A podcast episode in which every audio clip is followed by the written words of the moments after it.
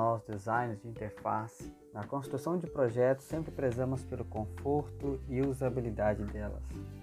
A cada novo projeto é muito comum ouvirmos o termo ergonomia. Mas o que é realmente a ergonomia e onde ela se encaixa e para que serve?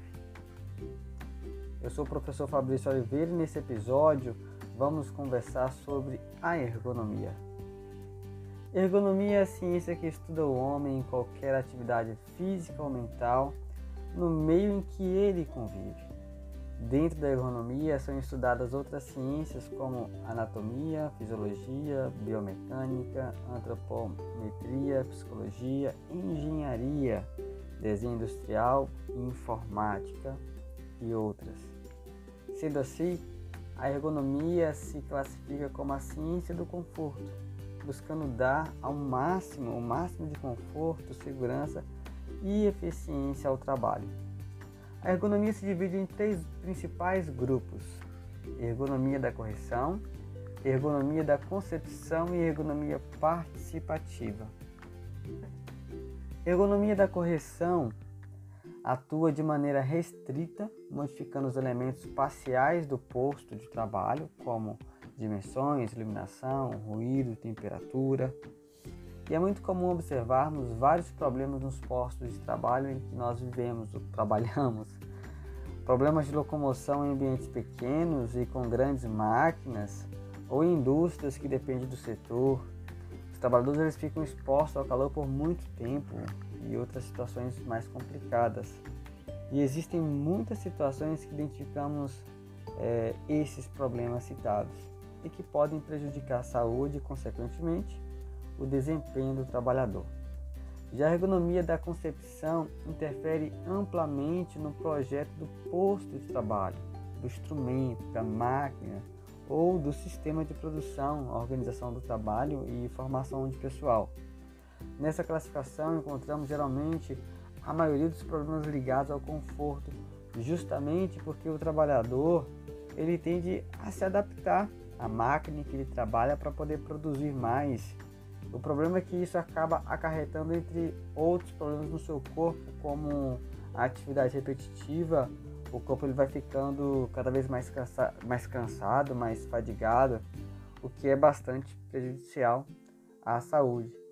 E problemas desse tipo costumam ser muito comuns e é necessário que uma intervenção ergonômica aconteça no ambiente para que essas melhorias elas possam é, ser tomadas e o desempenho do trabalhador ele possa melhorar consideravelmente.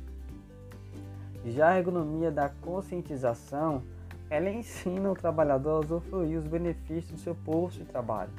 Isso é, manter uma boa postura, o uso adequado do, do mobiliário, dos equipamentos, como usar uma cadeira adequadamente, por incrível que pareça.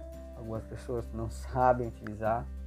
A implementação de pequenas pausas, ginástica laboral, aquela que se faz antes e depois de terminar a atividade como conscientizar as pessoas da limitação do seu corpo, né? Isso é importante. Como treinar as pessoas a serem mais eficientes com o seu corpo, dos seus subordinados, dos seus amigos e parentes. Tudo isso para garantir um melhor conforto trabalhador em seu posto de trabalho. Então, se nesse momento você está me ouvindo enquanto trabalha, para um pouquinho, faça alguns exercícios de alongamento Vai lá que eu te aguardo aqui. Prontinho? Vamos continuar? Bom, dentro da ergonomia existe uma tríade formada por conforto, segurança e eficiência. E a perfeita integração entre as condições de trabalho e essa tríade, né, conforto, segurança e eficiência do trabalhador, pode ser considerada como a busca da ergonomia. E aí, se formos olhar a origem da ergonomia, a gente vai entender que desde as civilizações antigas o ser humano sempre buscou aperfeiçoar as ferramentas, os instrumentos e os utensílios utilizados na atividade cotidiana.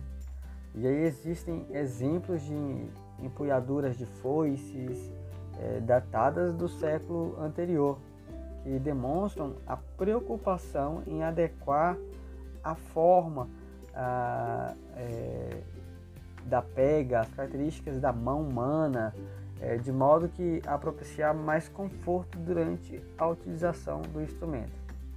E aí, com o surgimento da Revolução Industrial, com as máquinas mecanizadas e cargas de horário extremamente grandes, começou a se aplicar os conhecimentos emergentes de fisiologia, antropometria e psicologia, exatamente para melhorar o trabalho humano.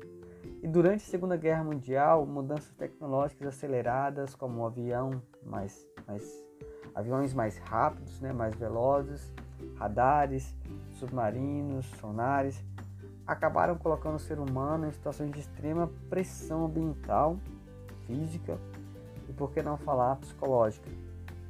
Os equipamentos militares exigiam dos operadores decisões rápidas e a execução de atividades em condições críticas que implicavam em maior quantidade de informações, novidades, complexidades e risco de decisões, como é a probabilidade de erros fatais também.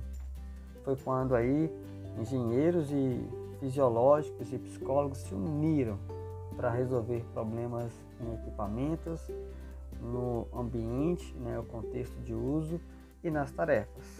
E aí, tcharam, nasce a ergonomia.